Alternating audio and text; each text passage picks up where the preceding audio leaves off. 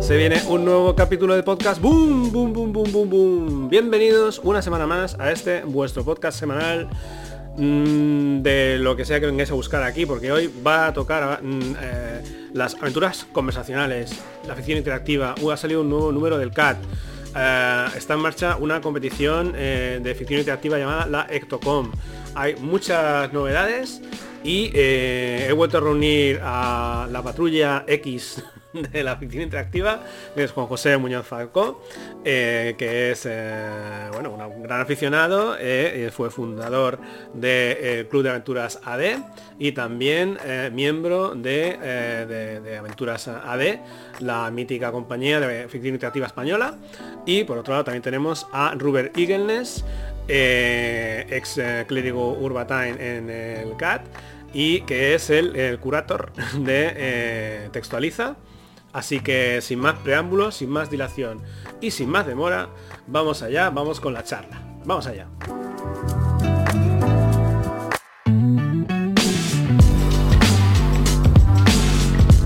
Bueno, pues vamos a empezar eh, la charla con eh, Juan José Muñoz Falcó, que es el editor del CAT, y con eh, Ruber Igelnes, que es eh, el, el curator de Textualiza, ¿no? el cura- curator, o como se diga, de Textualiza y de eh, y también eh, es profesor de narrativa, ¿no?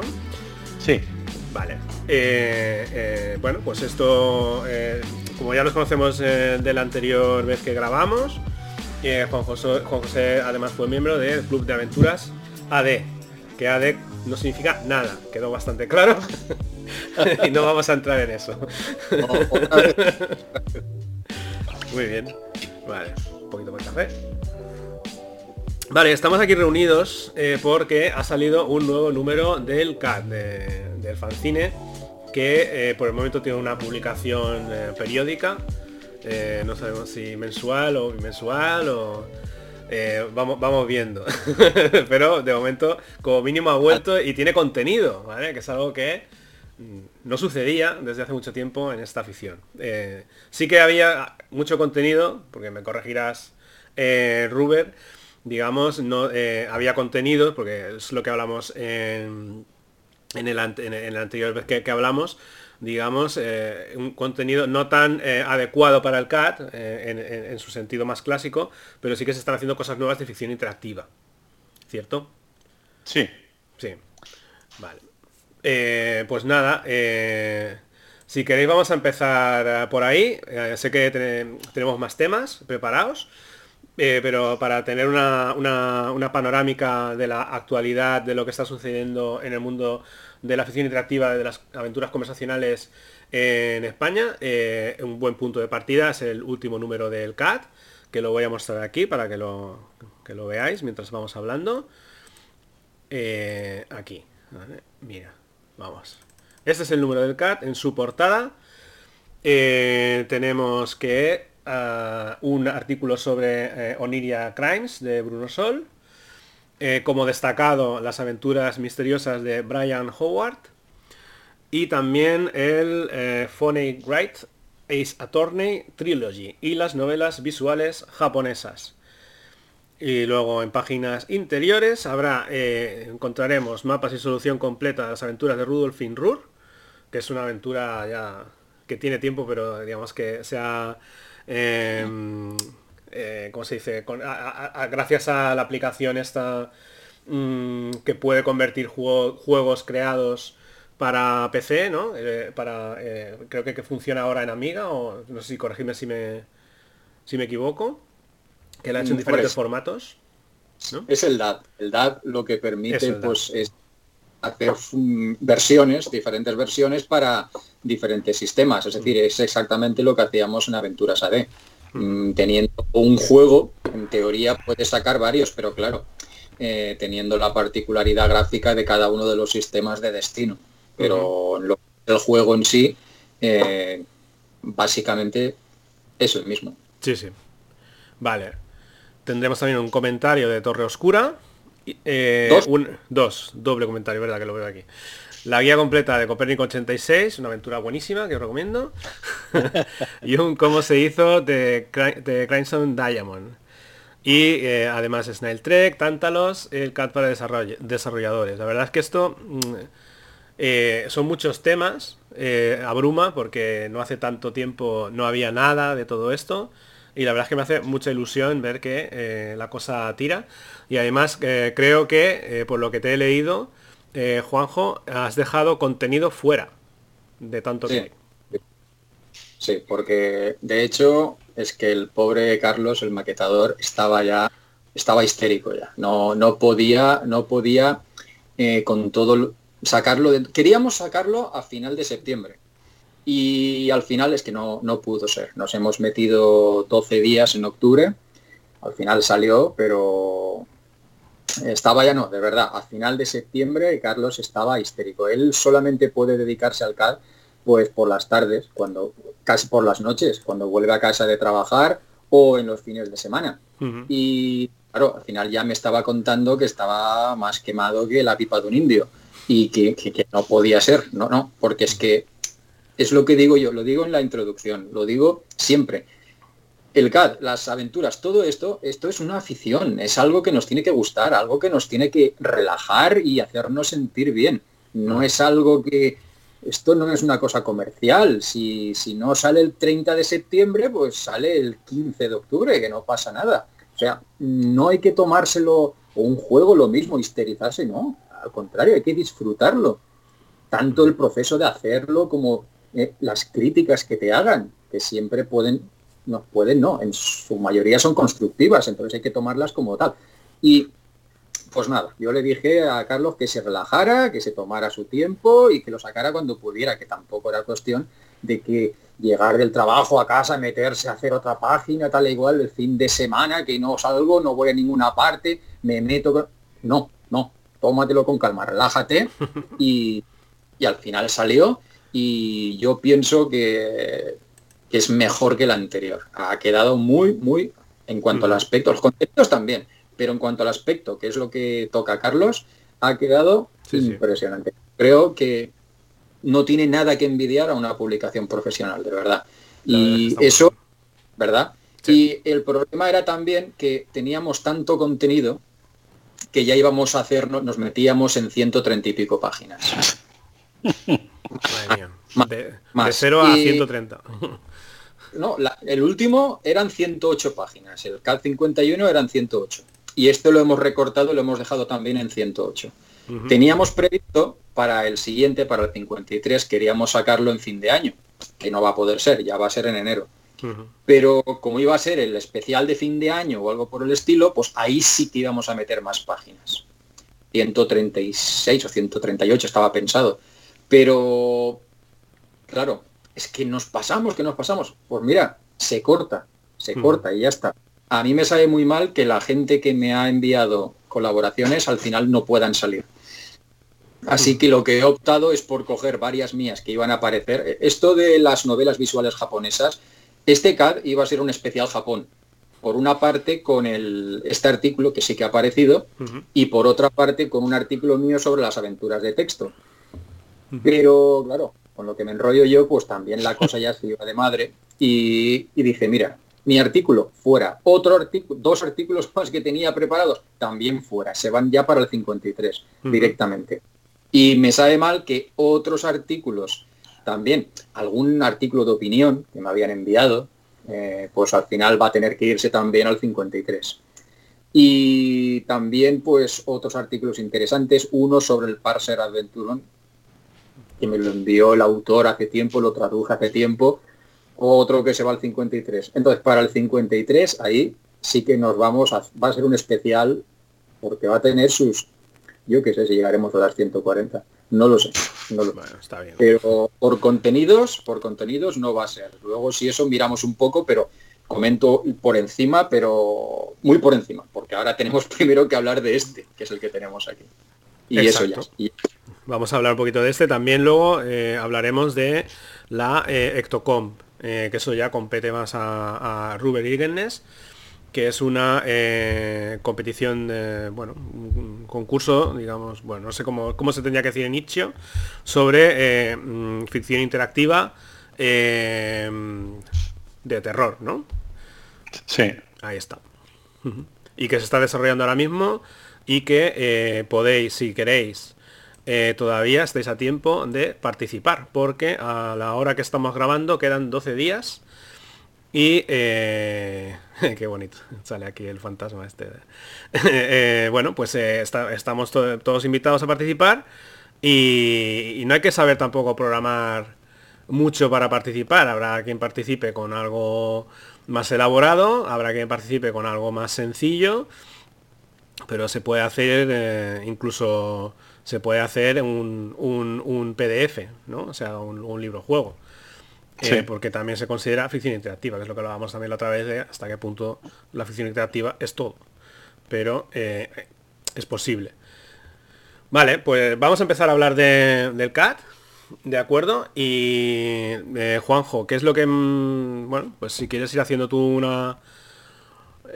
una, recopilación o de lo que hay o lo más interesante o lo que crees que puedes mm, interesar más. interesante todo evidentemente. Pero, vamos, muy resumidamente, pues vamos, como muy bien has comentado antes, en la portada se indica básicamente eh, las cosas principales que hay.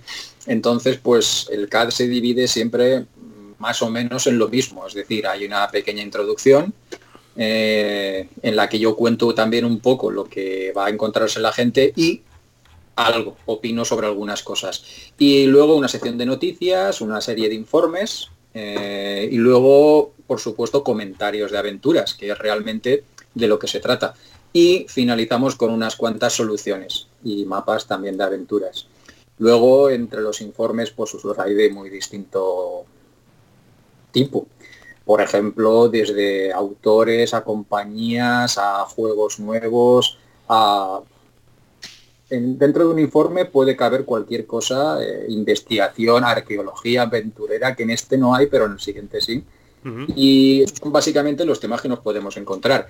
Así que, si vamos un poco por orden, eh, después de la introducción mía, que todo el mundo se salta, pues entonces nos pasamos ya a las noticias, que es más o menos lo que se cuece un poco en el mundillo. Lo que pasa es que esto es curioso, porque tú comentabas antes que el CAT tiene una periodicidad cuanto mensual. Digo, sí, mensual. Pues ya Carlos sí que se suicida directamente. Eh, el último número salió en junio. Este ha salido en octubre. El siguiente está previsto, si no hay problemas, para enero. Entonces, en, al final, yo indico ya que esto no es ni mensual, ni bimestral, ni trimestral, ni nada. Esto es aleatorio. Es decir, sale cuando sale y ya está. Y... de todas formas, tampoco pasa nada si sale cada tres meses, me refiero que... Claro, que, la, sensación que es que el, K51 salió ayer. O sea, o sea que está de puta madre. No, no, es necesario... uno al mes sería no solo demasiado para el, maquetador, para, el maquetador, que es lo que tú dices, que este... el K52 tiene un aspecto increíble. Vamos, es que está a la altura de cualquier retro publicación o cualquier revista. Además tiene una, tiene un diseño ahí eh, actual, ¿no? Pero también con ese sabor a retro, ¿no? Que parece que estás consumiendo algo de, de 80, 90. Está impecable. O sea que yo la periodicidad es, ideal. Por ejemplo, para mí, para la gente de nuestra edad, ¿no? Que ya peinamos canas y que tenemos tanta obligación y tan poco tiempo, es perfecta.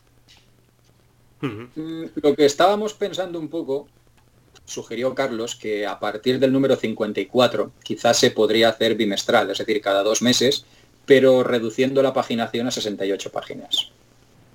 Es otra posibilidad. Claro, lo que pasa es que si hace eso, si, hace eso, se te acumulan muchos artículos y entonces pierde actualidad, porque a lo mejor como tienes tanto eh, eh, eh, backlog de publicación, estás publicando artículos que a lo mejor un autor escribió hace dos o tres meses atrás, que tampoco es problema, ¿no? pero para, pero para otros tipos de contenidos sí puede ser un problema, ¿no? Por ejemplo, eh, no sé, si una aventura sale este mes, pues lo suyo pues que salga en el próximo CAD, claro. Complicado también. Eso es, sí, es ahí que ya veremos lo que hacemos, como va a ser el año que viene, pero es que el problema es que he encontrado yo, ya, sobre la marcha ya, ya decidiremos. O también a ver qué opina la gente. Tú me has dado tu opinión muy válida, pues es que por supuesto tenemos que considerar los lectores qué es lo que quieren. Pues no, pues yo le prefiero dos meses menos páginas. Pues yo no, yo cuando salga hay un porrón de páginas. Pues a ver si llegamos a un equilibrio entre todas las opciones. Yo, creo, que lo más importante, lo vital, es que Carlos no se queme. Oye, y, desde, aquí mis dieces para Carlos, porque es que es impresionante el trabajo que ha hecho. el trabajo tuyo, el de los colaboradores con los especiales. Sí. Antes fuera de, fuera de cámara me has preguntado que qué me parecía más o menos. La verdad que este K52 es una maravilla. Y bueno, ahora ya me explayaré más en los contenidos que más me gustan. Muy bien. Yo, ya para finalizar en cuanto a esto, es decir que la sección de noticias es la que más le afecta una periodicidad grande. Porque yo he tenido en varias noticias, he tenido que reescribirlas. Porque han cambiado, es que incluso ha salido una versión nueva de una utilidad y he tenido que reactualizar el texto cambiándolo a que hay una versión nueva. O en, en, Torre Oscura, por ejemplo, la noticia era que acababa de salir, pero todavía no estaba disponible para todo el mundo, lo acababan de presentar en un evento. Y luego resulta que ya está el juego distribuido y todo cuando sale el fanzine. He tenido que volver a modificar la noticia. O utilidades, que sale una utilidad y cuando sale el fanzine ya está la revisión siguiente.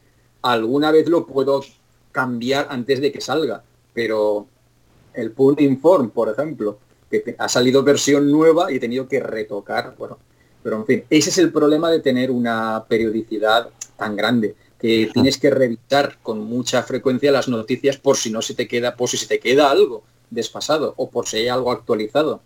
Y ese es el principal problema. Pero en cuanto a noticias, no creo que se, que se queje la gente, porque hay 1, 2, 3, 4, 5, 6, 7, 8, 9, 10 páginas de noticias. O sea que...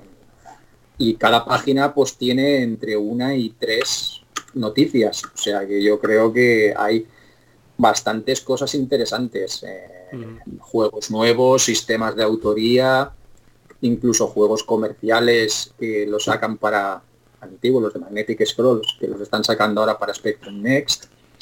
Libros, Samudio, el nuevo libro de Samudio, el nuevo libro de Raúl Ortega Palacios y los de Johan Paz, una página entera para libros.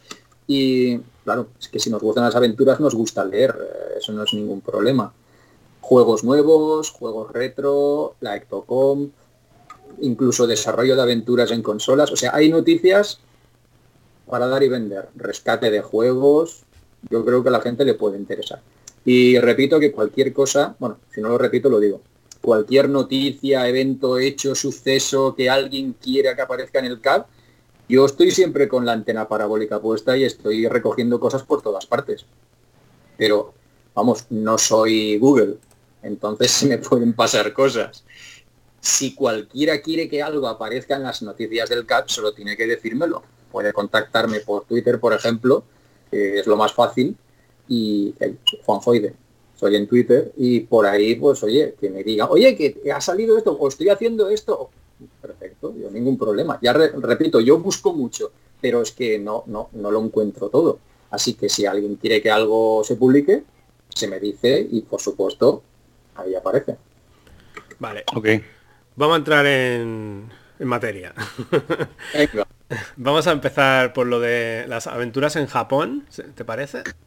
Que yo creo que, la, o sea, de la novela visual es el, lo principal, ¿no? lo que querías hacer en este CAT que era de cosas eh, de lo que se hacía en Japón en, torno a la oficina interactiva y tal.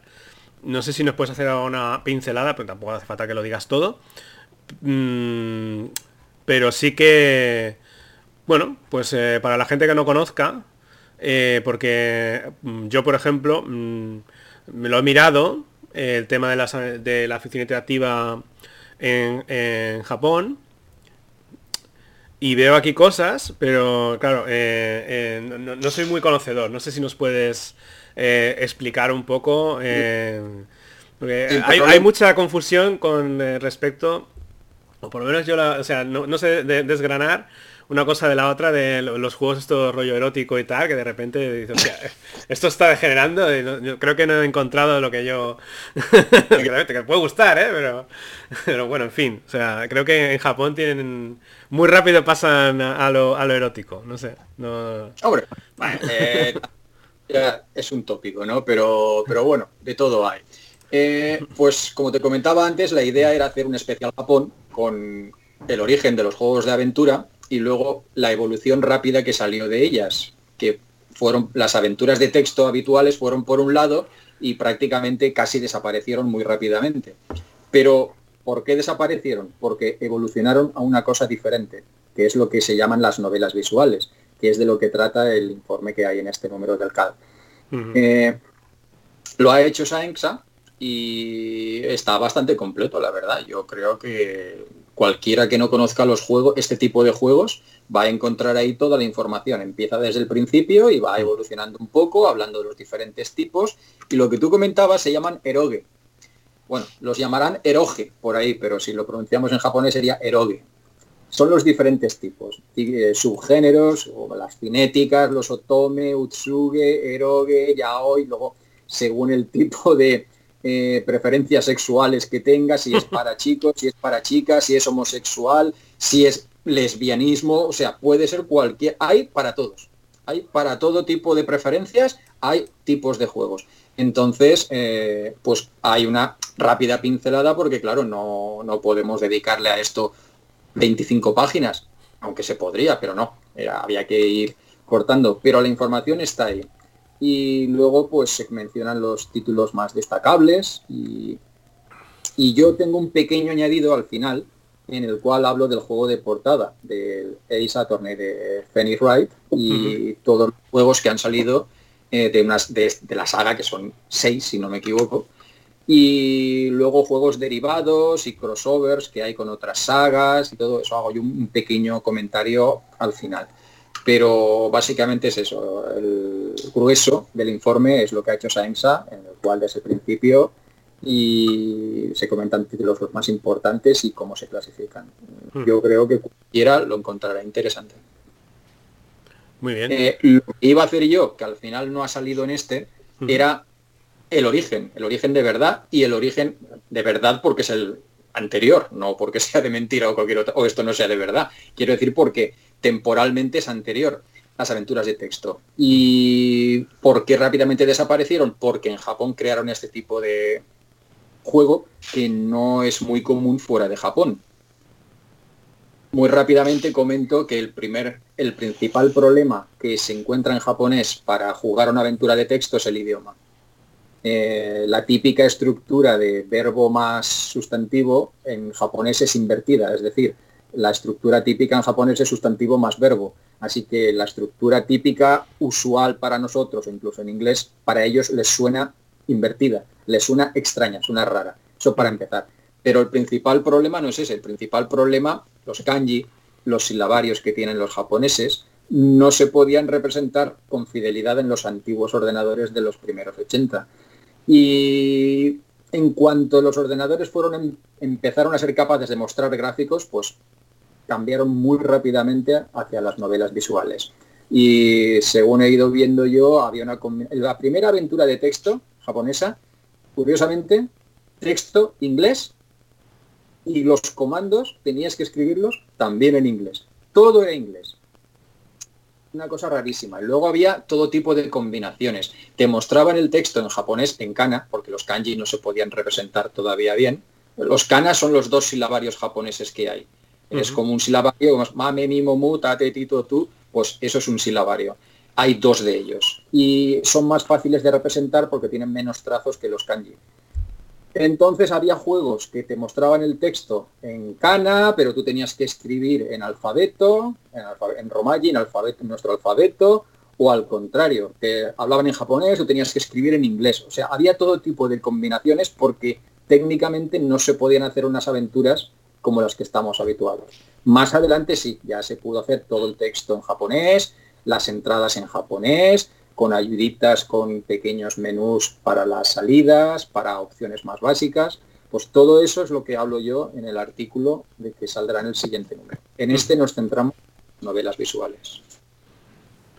Vale, no sé, a mí siempre me ha parecido que eh, la cultura japonesa es más visual, pero igual me equivoco. Y que por eso el texto rápidamente lo, eliminan en favor de, del gráfico, no lo sé. Yo he llegado a la conclusión, es lo que pienso yo, que se hizo ese tipo de juegos por la dificultad de interpretar el idioma en la pantalla. Y también por la dificultad de introducir tus propios comandos porque, claro, no es lo mismo escribir. Hoy en día en japonés es más, es más sencillo, tienes los diferentes tipos en Windows, en cualquier eh, ordenador para meter los kanji, para meterlo, vale. Pero hace 30 años no estaba tan estandarizado. Una compañía utilizaba su estándar, otra utilizaba el suyo. No era una cosa tan extendida. Y ese problema era lo que dijeron, pues mira, nos quitamos el texto de en medio no porque no nos guste, sino porque es que es un problema. Y nos vamos a gráficos, simplemente. Tenías descripciones en japonés, pero tus acciones eran totalmente gráficas. Y de ahí surgió este género. Básicamente, este género se basa en interacciones con personajes. Con personajes o con un, o con un fondo, eh, vas buscando pistas, vas buscando, preguntando, analizando, combinando, se basa sobre todo en relaciones. Entonces, no sé yo si... ¿Que es una sociedad muy visual? Sí. Pero que lo básico de este tipo de juegos son las relaciones, también. Hay una, importancia capital en cuanto a los personajes. Muchas veces la historia cambia según tus relaciones con un personaje o con otro. Pero repito, hay tantos y tantos juegos que es muy difícil hacer una generalización. Pero, oye, es otro género derivado directamente de las aventuras de texto y es muy interesante. Mucha gente no lo conoce. Yo creo que les gustará. Luego también, también hay que decir que eso, la importancia de las visual novels es que eh, hoy en día han permeado a casi todos los juegos de, la industria, todos los indie, incluso los triple y tal. Porque claro, una forma muy atractiva de, mostrar eh, lo que dice eh, Juanjo, conversaciones y relaciones entre personajes, es, es, lo que hace la visual novel, que es un retrato muy lujoso de los personajes y el texto pues bien hermoso para que se lea bien. Por ejemplo, en un juego que ahora hablaremos más adelante, el Onilla Crimes, aunque es un juego, un whodunit, un quién, quién ha matado a quién, al final eh, toda la representación de personajes va en modo visual novel. Por eso se dice que los Onilla Crimes es un híbrido, ¿no? que hibrida varios géneros.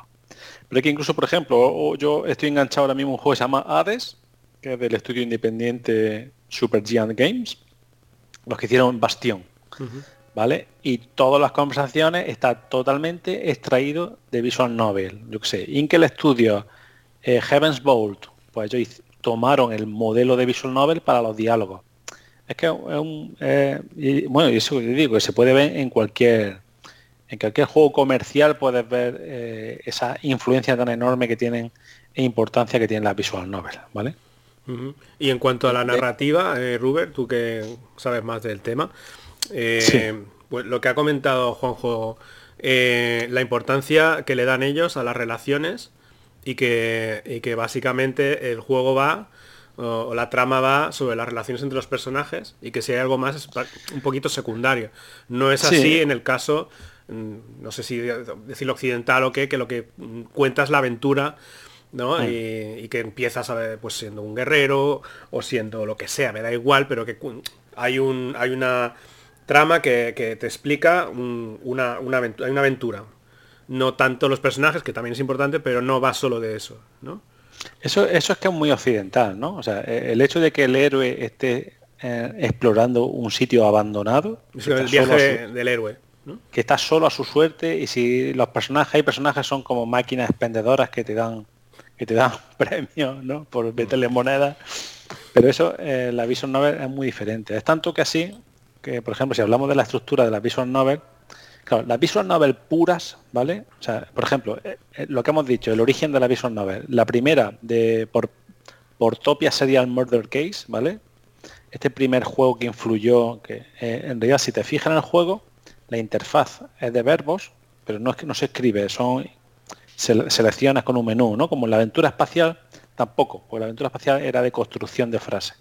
¿Vale? Pues tú eliges los verbos y tiene su grafiquito y el texto, pero el juego en sí es un juego de exploración y de misterio, ¿vale? Pero luego las visual novel puras, lo que han cogido ha sido el tema de la conversación de personajes y han realizado juegos que son pura historia de relación entre personajes.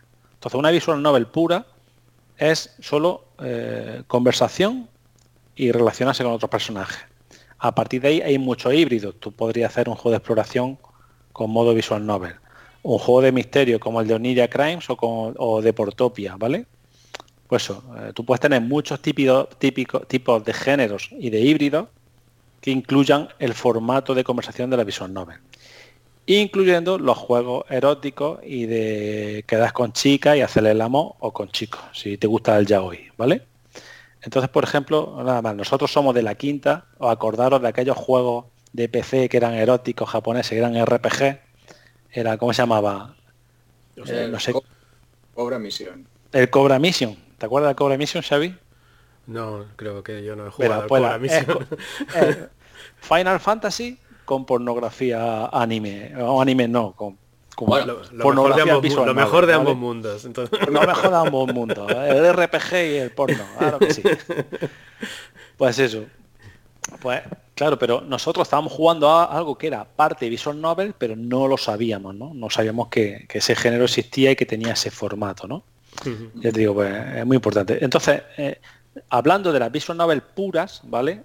Narrativamente hablando, eh, usan las mismas estructuras que los libros, juegos pueden ramificar más o menos, pero suelen tender a no ramificar, a ramificar, a ramificar muy poco o a ser casi completamente lineales. Por ejemplo, es muy típico en una visual novel que tú, bueno, hay visual novels que, directamente no son juegos, usan el formato para contar una historia.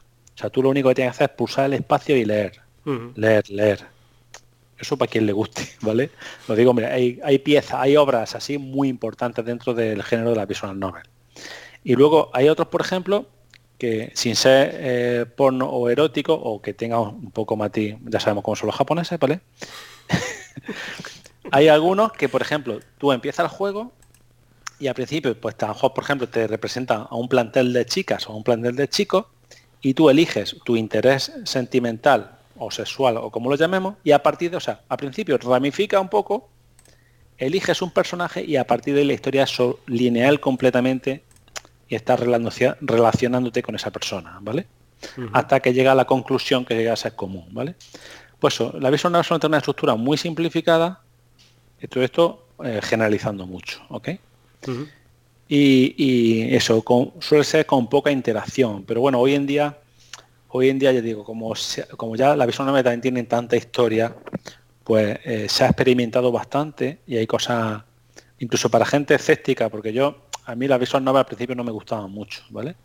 Pero luego he descubierto algunas por recomendaciones y luego porque tengo que estudiar estas cosas, pues que ya me han gustado muchísimo más. Entonces, por ejemplo, puedo recomendar eh, Butterfly Soup, eh, sopa de mariposa, que va de unas chicas que juegan al voleibol y son chicas todos gays, ¿vale? Es un juego queer, no, es, no es erótico y ese juego es una maravilla, es una pechada de rey, ¿vale? Y luego, por ejemplo, hay juegos muy occidentales como Birdland, ¿vale? Tierra de pájaros, Birdland. Y este es una visual novel minimalista. No tenían el poder para, para poner fondos y para poner unos personajes muy lujosos, pero el formato es de conversación y de relaciones. Y ese juego es buenísimo. Ese juego también, también es muy gay. Muy gay. la típica chica adolescente que llega a un campamento y allí se da cuenta de que le gustan las chicas, ¿no? Y, y mientras tanto hay una trama secundaria, no, secundaria no, principal, en el cual unos hombres pájaros extraterrestres están invadiendo la Tierra. ese juego es maravilloso, lo recomiendo muy fuerte. Pero digo, estructuralmente son como libros juegos, pero suelen tender a estar simplificadas, que no quiere decir que no haya cosas muy complejas y muy... Pero bueno, yo en cuanto a estructura no soy muy talibán. Eh, algunos de los mejores juegos narrativos del último año son completamente lineales, o sea que eso no importa lo añadiría que en el informe hay una sección titulada Influencia de las visual novel en otros entornos. Así que es para que y menciona una serie de casos en los cuales juegos que no son visual novel o novelas visuales, no sé cómo llamarlas, pues eh, entonces utilizan utilizan eh, el sistema de funcionamiento de las visual novel, que volviendo en Portopia en realidad es una, es una investigación de un asesinato, que tiene un, giro impresionante al final, pero eh, lo que son todas las conversaciones con personajes originalmente son interrogatorios a testigos o a sospechosos. Y partiendo de esa base es donde otros autores, otros desarrolladores empezaron a utilizar eso como relaciones personales, en lugar de ser un simple interrogatorio de un policía a un sospechoso o a un testigo. en, cambio, por ejemplo, tenemos el clásico Hotel Dusk, que sale también en este especial. En Hotel Dusk es otro HUD Unit, es una investigación hotel y usa el formato de visual novel, pero en realidad no es una visual novel per se, es un juego de investigación criminal, recorres tu hotel, coges pistas, interrogas a los personajes, o sea, es súper Portopia. Además me he fijado, mientras estaba yo hablando antes, eh, me he puesto un YouTube de Portopia, pero es que tiene incluso hasta mecánicas de, aquellas básicas de exploración de mazmorra. O sea, ir por un laberinto en 3D básico de los 80, ¿vale? Y tan básico. Y por eso digo que es una mezcla de fusión de que luego el género pues, ha soltado unas cosas y ha cogido otras.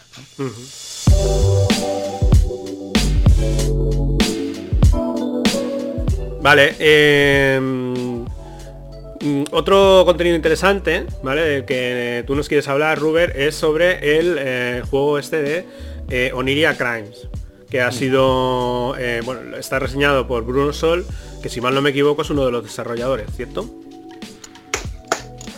No lo sé, no, o ah. Bruno Sol... no, no, no pasa nada, me refiero. Bruno Sol es el, clásico de eh, periodista español ah, de, desde los 90, ¿no? O sea, es un, es un periodista, eh, eh, con lo que he dicho antes, preguntaba, me decía en privado Juanjo que qué opiniones externas al CAD, que qué había parecido el CAD. Joder, tenemos a Bruno Sol haciendo un artículo en el CAD. o sea, este artículo de Onira Creen por Bruno Sol es maravilloso. no es una reseña, es como otro especial, ¿no? Es muy bonito. Esto es, más un informe que un del juego. Esto es un informe porque trata sobre la historia del juego, desde cómo se gestó, lo que tiene y luego al final un apartado un poco técnico acerca de los voxels. Pero sí, yo esto no, no lo, esto lo considero como informe y está catalogado dentro del CAD como informe.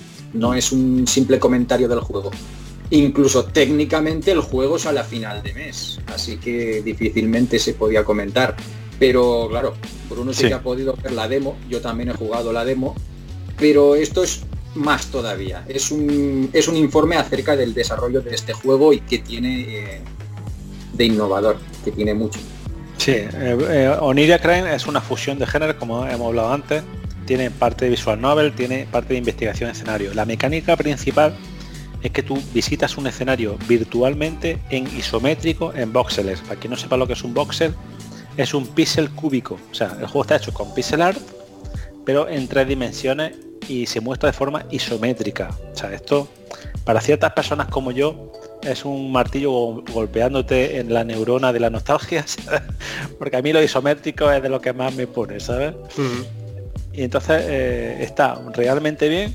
O sea, si podríamos decir que las aventuras conversacionales es una oda a, la búsqueda del verbo exacto. ¿Os acordáis del síndrome de la palabra exacta, no?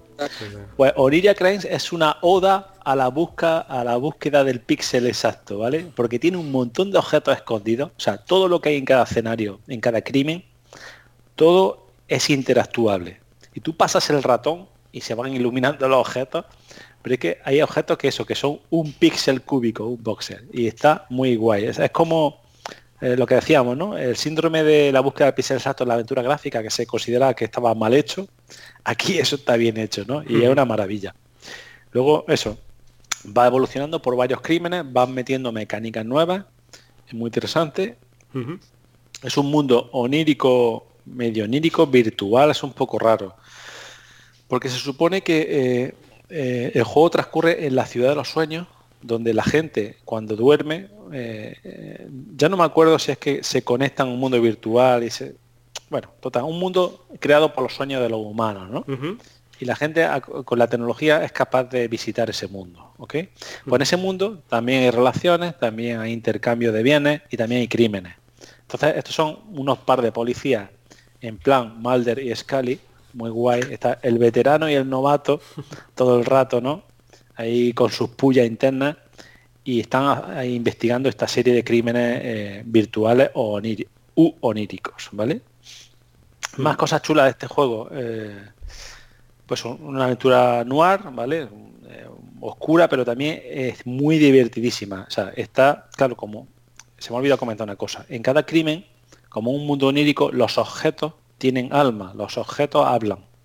¿Vale? Por ejemplo, un póster de Mazinger Z, pincha y lo que está haciendo es hablar con el póster y te dice, hostia, pues mi dueño, yo soy el objeto favorito de mi dueño, y pero más, no he visto quién lo ha matado, macho, no te lo puedo comentar, ¿no? Y así, o clicas en la silla y te dice, estoy harta de estoy harta de apoyar culo, no sé, está, muy muy, muy gracioso. Eh, lo recomiendo bastante, está muy bien escrito por Mary Palas el programador Jorge Colmenero, creo que, bueno, un, estudio que se llama CK Olmos. Pero bueno, leeros el informe que está genial de Bruno Sol y, es muy completo. Y luego también, en cuanto a esa fusión de género, eh, hay una cosa eh, de Nonilla Crane que me gusta especialmente, que es la banda sonora. La banda sonora tiene las notas particulares que te, te retrotraen de nuevo a la nostalgia yo, yo no soy de, nostalgia, yo no soy retro, ¿vale? Yo no soy de nostalgia por la nostalgia. Pero este juego, la banda sonora, es que la escucha y es una maravilla que suena a Lucas a Lucas Arts, ¿vale? A, Lucas Games. Suena a Monkey Island y cosas así. Entonces le, da un empaque al juego eh, increíble. Lo recomiendo muy fuerte. Y ya te digo, el, el informe de Bruno Sol es una gozada. Yo he seguido mucho el desarrollo de este juego porque tanto Jorge como Mary pues son amigos de Textualiza, están en el Discord, nos han ido hablando su avance y tal, y nos van hablando sus logros, ¿no? Entonces es guay ver que gente del chat con que estás compartiendo día a día han hecho este juego con una factura eh, profesional impecable, ¿no? Está, está muy bien, muy, muy, bien, muy bien acabado. Y eso, y, y leer el artículo de Bruno Sol, pues es una gozada. Pues lo tengo en cuenta, me lo pondré en, ah, Steam para cuando esté, porque va a salir... Eh, va a salir a mm. finales de... El 28 de octubre, pone en la página de Steam. ¿Cuándo has dicho? Aquí pone 28, eh, de octubre. Mm. Vale, pero de todas formas hay demo disponible. Sí, hay una demo. Del, primer caso. Y yo digo, si os gusta la aventura gráfica y tal, yo creo que... Eso es un juego muy híbrido, muy raro, pero que el público objetivo es la gente que le guste la aventura gráfica y, los juegos de investigación criminal, ¿no? En ese aspecto está realmente bien. Muy bien. No sé si quieres comentar tú algo, Juanjo, de Sí, eh, de Torre Oscura. Bueno.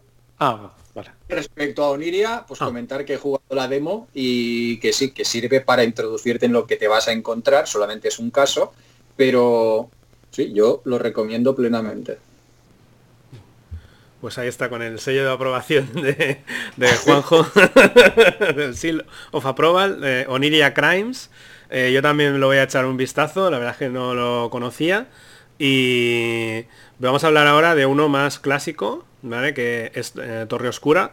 Juanjo, no sé si... Eh, sí, el juego este, Torre Oscura, en este CAD hemos intentado hacer algo un poco un poco innovador. Es decir, normalmente pues encuentras un comentario y hay un, hay un juego y hay un comentarista. Hay una persona que se ha jugado el juego, lo ha analizado y te da su opinión.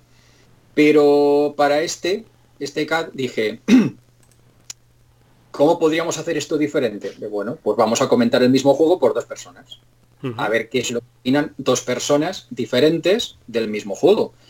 Y eso es lo que hemos hecho. En, otros números del CAD han aparecido, a veces se han comentado el mismo juego por varias personas en el mismo número. Pero, pero de eso hace 20 años, cuando se hizo un concurso y se comentaban los juegos por parte de los miembros del jurado. Eran unos comentarios muy, muy, muy breves. Así que esto es un poco diferente, porque es un comentario completo de los habituales en el CAD, en el cual un comentarista se juega al juego y dice lo que le gusta y lo que no le gusta. Entonces pienso que es una forma interesante de analizar el juego, porque no es solamente hacer un análisis, tienes dos, tienes dos personas mirando desde distintos ángulos o mirando desde el mismo ángulo pero viendo cosas diferentes, o que le gusta una cosa o que no le gusta otra.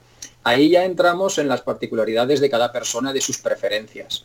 Pero, por tanto, si el juego tiene alguna carencia, cualquier comentarista tiene que encontrarla y aunque sea mencionarla para que el lector sepa que ahí puede haber un problema o que el juego hace estas cosas o que el juego es de este tipo. Porque la función básica de un comentario no es hablar mal de un juego ni hablar bien de un juego. La función de un comentario es decirle al jugador, al posible jugador, qué es lo que se va a encontrar, qué es lo que le ha gustado al jugador, al analista, analista al comentarista, qué es lo que le ha gustado, qué es lo que no le ha gustado. Ya si quiere hacer con otros títulos, con diferentes géneros, vale. Pero es un comentario, yo pienso que tiene que ser simplemente ofrecer información sobre ese juego. Por supuesto, claro, desde su punto de vista. Entonces, todo esto, ¿en qué se resume? Pues se resume en que el juego, un comentarista, y voy a mirar porque no estoy seguro exactamente de la puntuación exacta, uno le ha dado un 4. Una final de cuatro puntos y el otro le ha dado una valoración final de 8. Entonces, ¿cómo es posible que el mismo juego una persona lo vea un 4 le doy y otro le diga, pues yo le doy un 8? Si es el mismo juego. Pues entonces cada uno analiza una serie de cosas, cada uno se encuentra con cosas que no le gusta. Un comentarista se encuentra un problema un poco ilógico que no le gusta.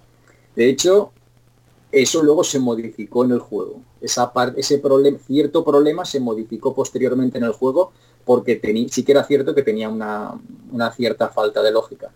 Pero analizando el completo, el juego en completo, pues oye, cada comentarista dice lo que encuentra, lo que le gusta, lo que no le gusta, y yo creo que, ¿cómo es posible? 4 y 8, pues lees los dos comentarios y tienes que sacar tus propias conclusiones. Y por supuesto, cuando vayas a jugar el juego, ya tienes toda una serie de información que te ha dado, que te han ofrecido otras personas que lo han jugado. Yo lo veo interesante esto del comentario doble, pero, pero no sé si lo seguiremos haciendo. Quizá por una falta de coherencia. Es que si todo el mundo dijera que no, que el juego es muy bueno, 8, yo le doy 9. Vale, pues muy bien, pues debe ser muy bueno. Pero yo yo soy del parecer que es mejor que una persona que le gusta un tipo de juegos juegue uno que no sea de los suyos. Para ver, primero, qué problemas se encuentra por sus propias preferencias. Y luego, quizá lo mire con un poco menos de corazón en la mano. Lo mirará un poco más fríamente. Y eso es algo muy interesante para un comentario, porque entonces estás analizando lo que te encuentras en el juego no lo que a ti te gustaría, o perdonas un fallo porque, ay, esto es como en aquella aventura. No. Yo pienso que hay que diseccionarlo y hacer una pequeña autopsia y dar unos datos un poco más fríos para que sea el jugador quien realmente se emocione con el juego. Pero repito, eso es mi particularísima opinión. Cada comentarista puede hacer el comentario como él considere más oportuno. Y lo importante, repito, es toda la información que se ofrece hacia el jugador. Yo no voy a entrar ni a salir ni a decir que un comentario es mejor ni el otro, ni que el juego es bueno o malo, por supuesto que no. Para eso hay ahí dos comentarios. Que la gente los lea. Mójate un poco. Di, ¿a ti te ha gustado? un poquito de qué va el juego. No, es, no, es que el problema es que no es mi estilo particular. No es mi estilo particular. Es un juego, lo ha hecho bien Martí, eh, lleva haciendo juegos mm, para Commodore, especialmente para Commodore, desde hace bastante tiempo. Este lo ha hecho con el Quill y luego Rocker Suke lo han hecho, lo han, lo han pasado en DAT para hacer más diferentes versiones y lo tenemos a ver si está prácticamente para todo. En Commodore 64 que lo hizo bien, ¿no? luego Amstrad CPC hasta Oric, para Oric lo han sacado también y no está hecho. En, Steam no... No, está está, múltiple, Y por supuesto hasta para Amstrad PCW y para PC. O sea que variedad, variedad hay. Lo que pasa es que el tipo de juego, pues si te gusta esta ambientación misteriosa y es como el cine. Si vas a ver una película es porque te atrae ese tipo de, ambientación. Eh, entonces ahí lo tienes, con ese nombre, Torre Oscura, un amigo desaparecido, llegas a un pueblo perdido, un gato, fantasmas, cosas raras, pues evidentemente ya sabemos lo que nos vamos a encontrar. Esto no es un juego de espada y brujería, ni... Ya sabemos lo que hay, un poquito. y bueno, yo recomiendo a todo el mundo que la pruebe, por lo menos. Si le gusta, que siga, pero... Y de ahí tiene toda la información. Son tres páginas por un lado y otras tres por otro. Yo creo que está el juego totalmente desgranado. Ok.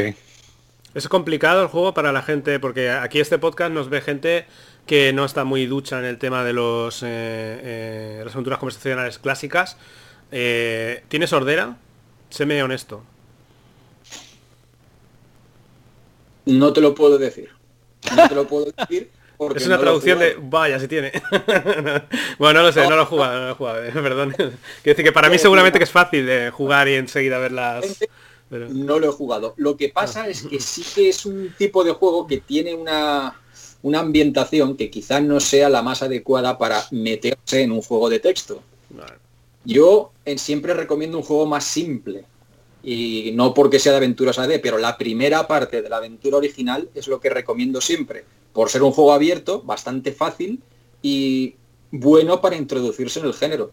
O cuando ya tienes un poquito más de experiencia, sabes cómo funcionan las cosas, ya puedes meterte en otros juegos un poco más complicados. ¿eh? Pero yo siempre... Una plataforma, un cubo y unas cosas que mm. tenía un pequeño problema de falta de lógica que luego se, cambió. Se menciona en el, en el comentario.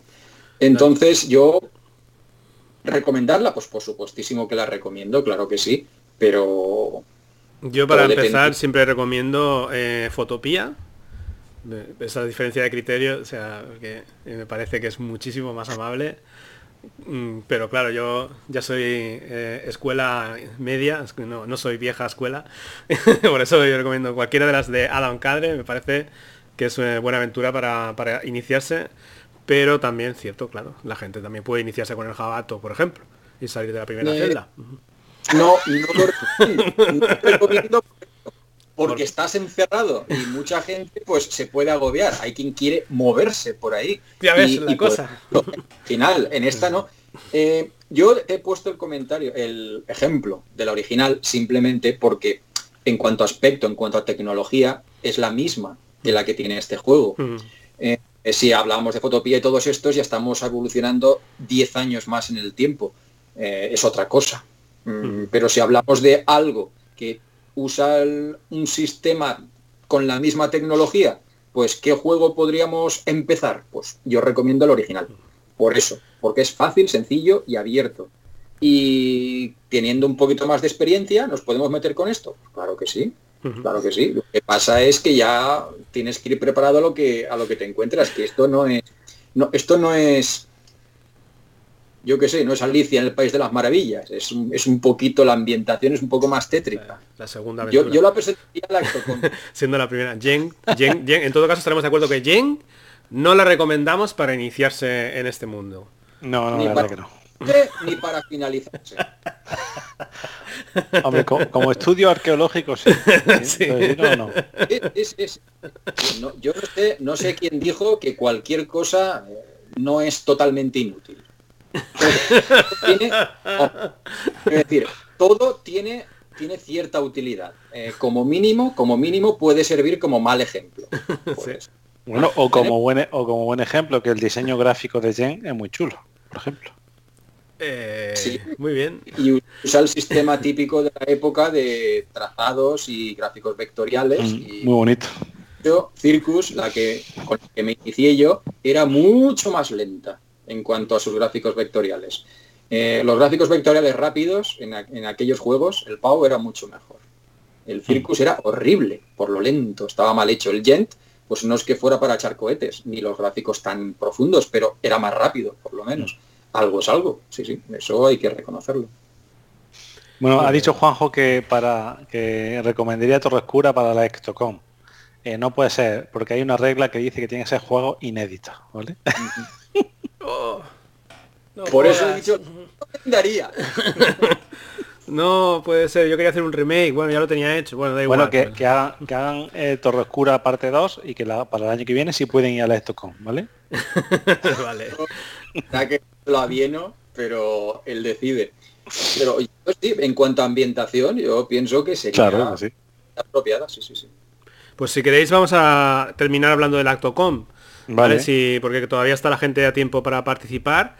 Y bueno, voy a poner aquí el, enlace, la página, y a ver qué nos puedes ir contando, eh, Rubén. Sí, pues la Stockholm es que es una competición tradicional de la, de la escena de la ficción interactiva en inglés, ¿vale? O sea, tiene mucha solera, tiene como 12 o 13 ediciones esta ya. Y empezó, eh, empezó por competición de juegos de parser eh, de un sistema que se llama Adrift, ¿vale? Pero con el tiempo se abrió eh, se abrió y, hace dos o tres años en Textualiza os molaría tener un concurso para para terror para ahora para Halloween en español así que me puse en contacto con el organizador y hicimos lo hicimos bilingüe ese año ¿no? entonces ahora a partir de ahí ahora ya es la tradición que la Stockholm venga en dos idiomas, en inglés y en español, ¿vale? Cada uno tiene su página en Itch.io. Evidentemente, la edición en inglés tiene más de, todos los años tiene más de 20 juegos. Y por ejemplo, el año pasado eh, la versión, la edición española tiene 1, 2, 3, 4, 5, 6, 7, 8, 9, 10 juegos. ¿vale? No, 9 juegos y un, y un relato no interactivo, ¿vale? Que quedó el último, claro. O sea, no interactivo. Y también eh, hablando como hablamos en el capítulo anterior de nuestra reunión eh, trimestral, que la escena de la ficción interactiva fue ampliándose, pues sí, eh, en la Estocón se han presentado de todo. Por ejemplo, el año pasado el ganador fue Sueñan los fantasmas con ovejas zombies, que precisamente es de la misma gente de Oniria Crimes y es, un, es una ficción interactiva en hipertexto con exploración y tiene sus puzzles, está muy chulo, lo recomiendo muy fuerte. Y está basado también en el universo de Onidia Crimes, ¿vale? Porque esta gente tiene un universo transmedia que llevan eh, escribiéndolo durante una década o por ahí. Entonces han hecho ya muchos juegos que están basados en ese universo, en el de Onidia Crimes, ¿vale? Y por ejemplo, el año pasado eh, también hay un juego interesante, por ejemplo el 16, de una persona y otra persona, uno anónimo, ¿vale? Y este 16 es el típico libro juego eh, Key of Time, o sea, que bifurca, empieza en un nodo, bifurca en dos, bifurca en dos, bifurca en dos, y en total hay 16 nodos. Hay no sé si hay, no, en total hay 16 finales, ¿vale? Y es de terror, eh, muy chulo, ¿no? Para la gente que nos sigue del CAD, que le gustan las aventuras conversacionales eh, tenemos mala noticia. Hay muy pocos juegos de parser. ¿Por qué? Porque no participáis. ¿Por qué? Pero aún así, el año pasado, este, eh, Frank Capilla presentó La Bruma de Stratford. Eh, ah, muy, muy chulo. Una, es juego para Spectrum, ¿vale? Pero está hecho en Pau. Pero tiene una, tiene una, una, ambientación muy chula, muy, muy británica, pero a la vez muy guay. Y hay otro juego de parser hecho por mí, se llama La Cama, pero es un juego experimental, no va a satisfacer a nadie porque es un juego muy, muy experimental, vaya, no casi, casi que ni lo recomiendo. pero bueno, probadlo si queréis, a, vuestro cuenta de riesgo, ¿no? Bueno. Y luego hay otro juego muy interesante que es Forta, eh, Fiesta Salvaje. Bueno, pero este, Fiesta Salvaje es también libro juego digital.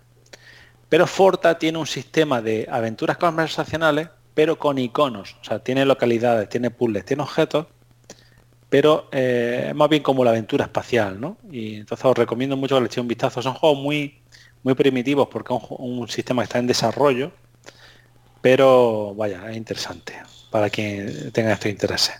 Y en cuanto a la Stockholm, como vamos mal de tiempo, resumo ya, eh, la Stockholm viene en dos formatos.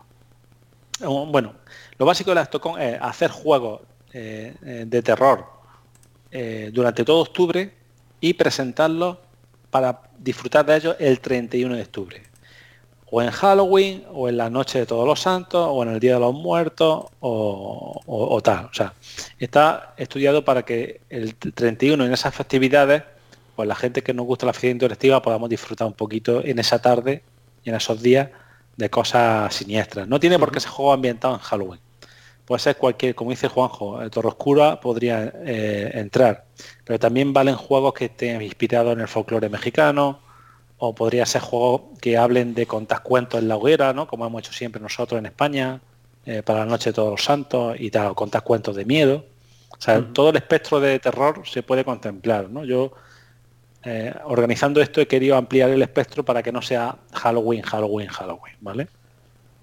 Y ya por último, el juego viene, eh, la Stockholm viene en dos categorías. Está, eh, cuando dice Xavi todo el rato que todavía podéis participar, es cierto. las dos categorías son la Petite Mort, la pequeña muerte, que son juegos realizados en menos de cuatro horas. O sea, si tú eres capaz de hacer un juego, una aventura conversacional en cuatro horas o menos, preséntalo, ¿vale?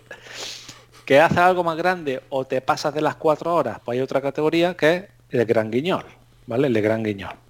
Y ya está, esas son las dos categorías.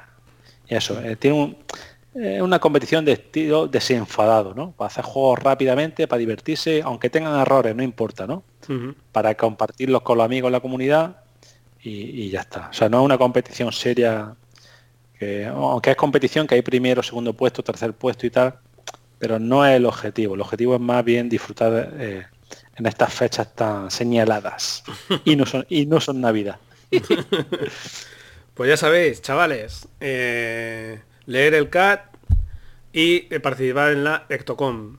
Sí, por favor. oh, muy corto, aunque sean de Pau, aunque sean de edad. Una, una localidad Cuatro horas, tío, en cuatro horas me da tiempo a... Una pala, me da tiempo de sobra, que sí. me da tiempo a... No sé, no sé a qué da tiempo en cuatro horas, pero yo no... Mucho, mucho no me da, pero seguro que hay gente... Tú piensas en Eximeno, por ejemplo, que, eh, yo, yo, lo he hecho. Hace una, hace dos años participé con una de porque yo aparte de organizarlo participo, ¿vale? Eh, somos así. Hice una, un libro juego político que repasa diferentes eh, episodios violentos de la historia española, desde Numancia hasta el fallido referéndum catalán. Así, pues se engloba dentro del, terror, ¿no? Sí, sí, sí, absolutamente, porque la imagen era la imagen de violencia policial eran terroríficas. Así que a quien disfrute con el miedo en el cuerpo de un policía y la porra en la mano, os la recomiendo. Se llama Retratos, Retratos de la Violencia Española en Echío. Vale, pues eh, le, echamos un, ojo y bueno, vamos a tenerlo que dejar aquí, va a ser un poquito más corto que la otra vez, pero bueno, eh, cuando salga un siguiente cat o cuando tengamos alguna novedad o, si queremos comentar alguna de las aventuras creadas eh, para la Ectocom, pues podemos quedar otro ratito, ¿vale? Y, y hablamos. ¿Os parece? Sí. Muy bien. Y dime, dime. Rápidamente lo quiero comentar eh, lo de la recopilación de, del CAD, ah, eh, que está increíble.